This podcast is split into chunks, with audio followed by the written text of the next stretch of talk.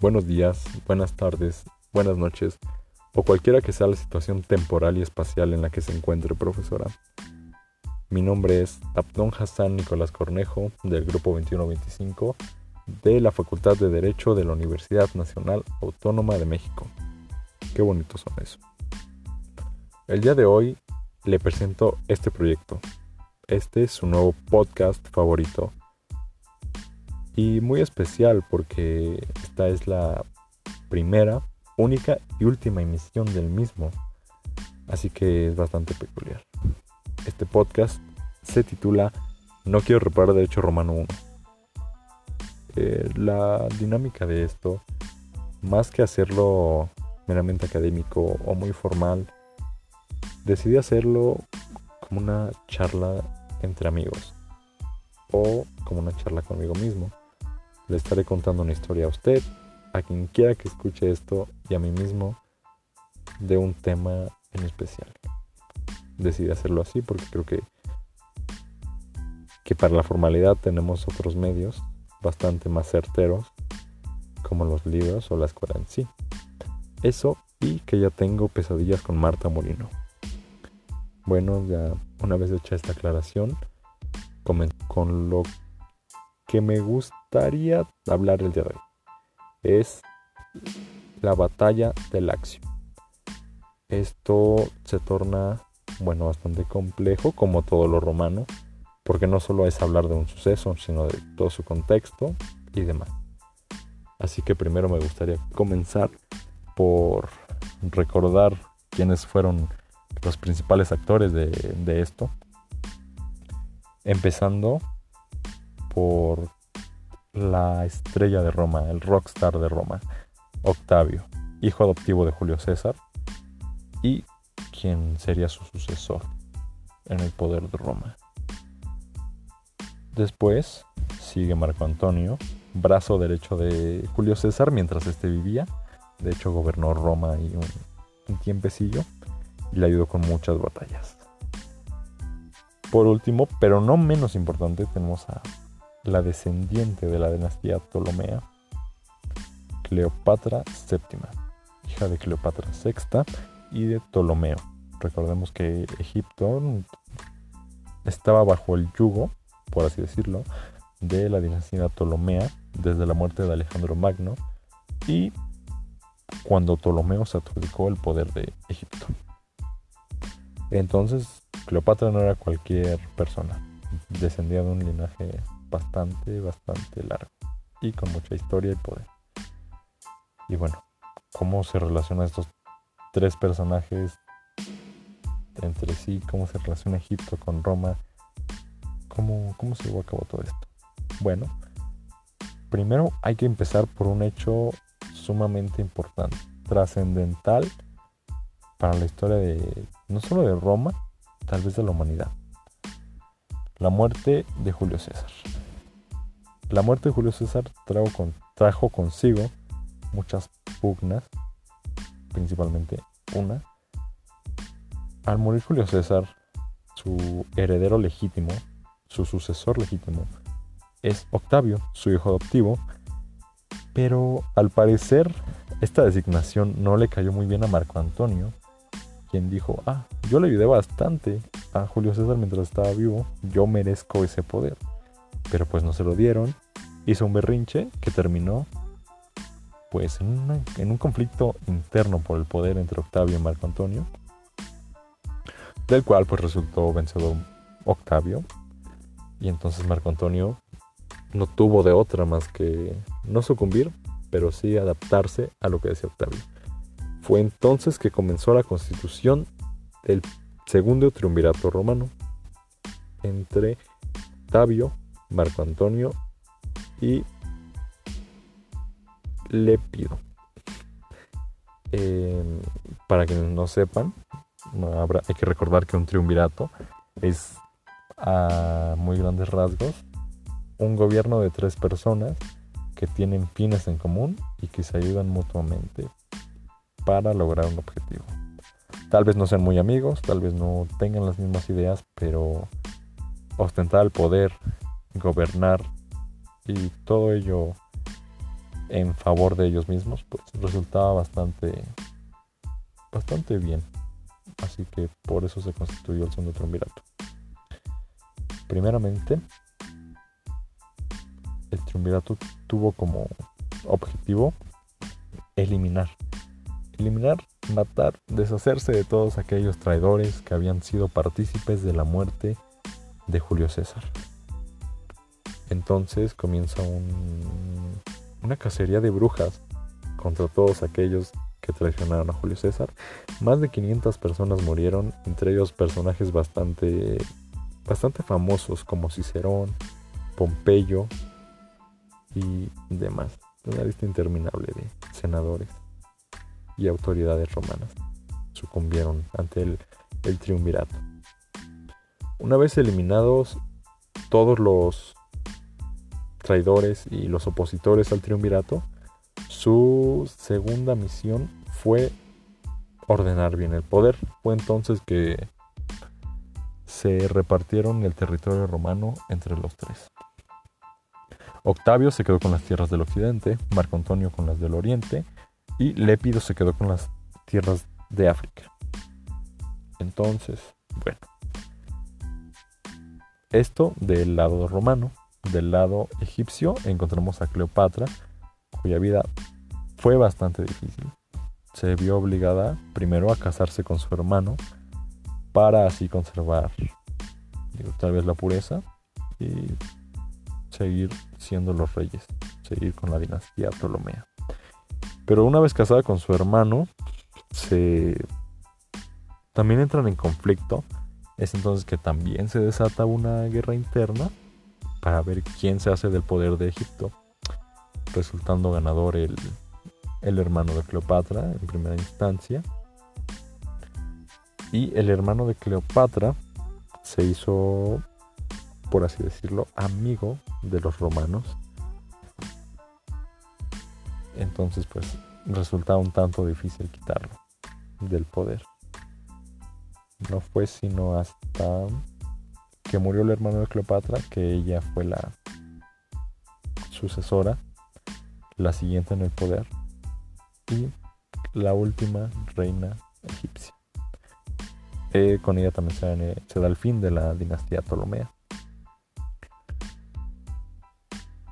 Pero durante esta guerra interna en Egipto y la repartición de tierras en Roma, pasa, pasa algo muy, muy interesante que resulta, a mí por lo menos me resulta todavía bastante curioso.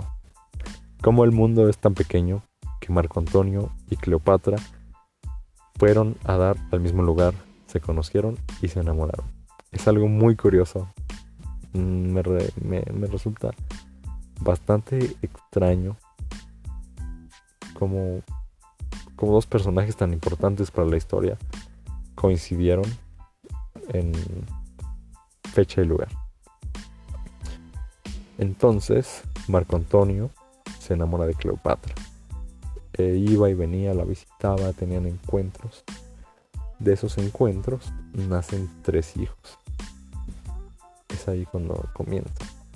Algo así como la unión entre Roma y Egipto una unión tácita se, iba gestando ahí.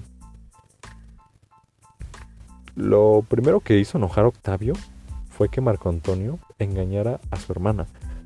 Porque Marco Antonio estaba casado con la hija, disculpen, con la hermana de Octavio. Octavia, muy feo nombre para sus tiempos. Está viendo tanto. Engañó a Octavia con Cleopatra y eso fue lo que, en primer lugar, hizo enojar a Octavio. Luego, Octavio como que se, se puso loco, le entró el deseo de más poder, las ganas de tener más tierras y demás. Fue entonces cuando conspiró contra Lépido para que el Senado lo apoyara y lo declarara como traidor. Entonces que obligó a Lépido a cederle sus tierras y entonces Octavio se hizo de ya no solo las tierras de Occidente, sino también las de África. Entonces, ¿quién era su único obstáculo para hacerse del poder total? Marco Antonio. ¿Y Marco Antonio qué estaba haciendo? engañando al hermano de Octavio, lo cual pues sí era algo escandaloso, pero no tanto para desencadenar, una guerra. Fue entonces cuando, como buen político, hasta la actualidad, Octavio decidió tirarle mucho hate a Marco Antonio en Roma, acusándolo de traidor, de orientalizarse y demás. Pero si hubo una cosa que logró convencer a, a los senadores y al pueblo romano para declarar a Marco Antonio como traidor, fue algo que le dolía a todos los romanos, que les daba su orgullo, fue que alguien renegara de ser romano.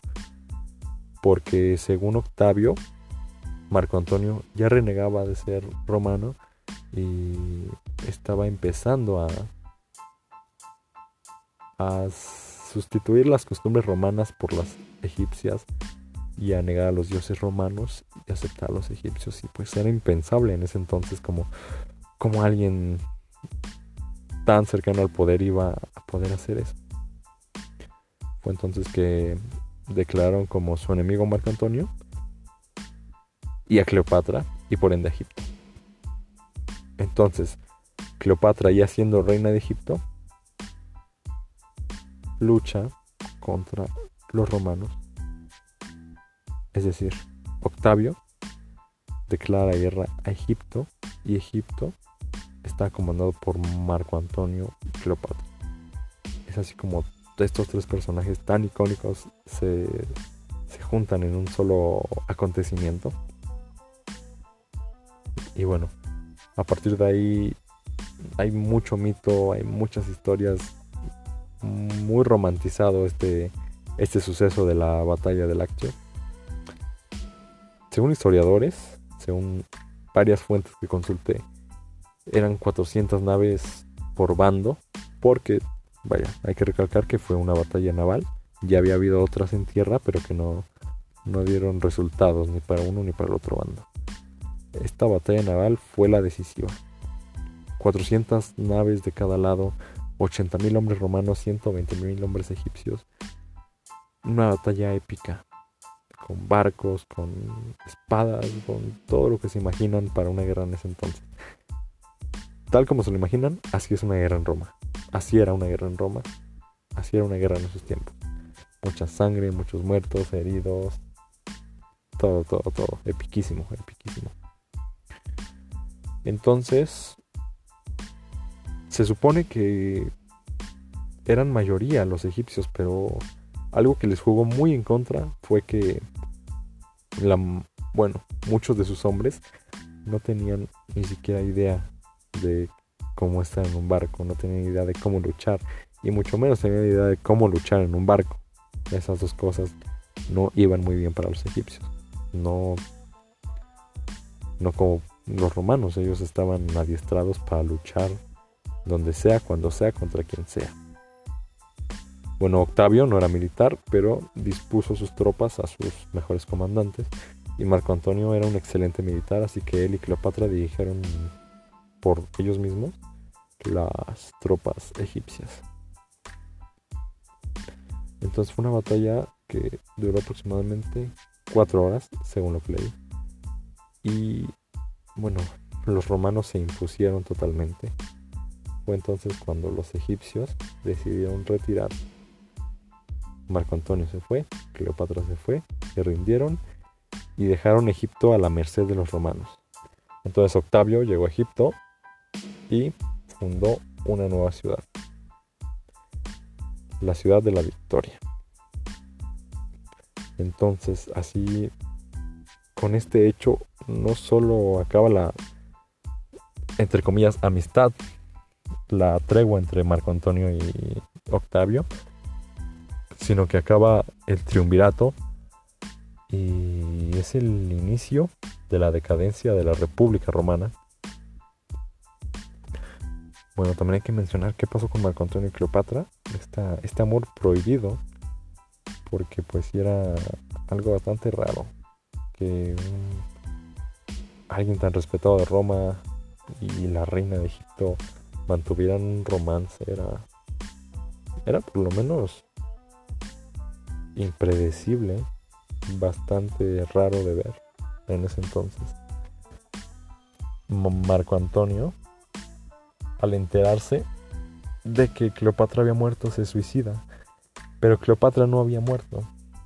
Entonces, Cleopatra, al enterarse de que Marco Antonio se suicida, y también al, enterarse de que Octavio la quería usar como un premio de guerra, decide suicidarse, según, según las fuentes, hace que una víbora venenosa la muerda. Y bueno, así acaba una de las historias de amor más bonitas que he leído en mi vida. Y uno de los amores más prohibidos. Como, vaya, un romance llevó a una guerra entre dos de los imperios más importantes de, esa época. Bueno, dejando de lado el romance y todo esto que, rodea a Cleopatra y a Marco Antonio, que, que vaya, esto se merece en sí un, una plática una plática particular. Ya habiendo derrotado a los egipcios, Octavio se hace del poder de la ciudad y lo anexa a Roma. Es entonces que Octavio empieza la transición de, de la república al principado, convirtiendo así el imperio romano. Octavio.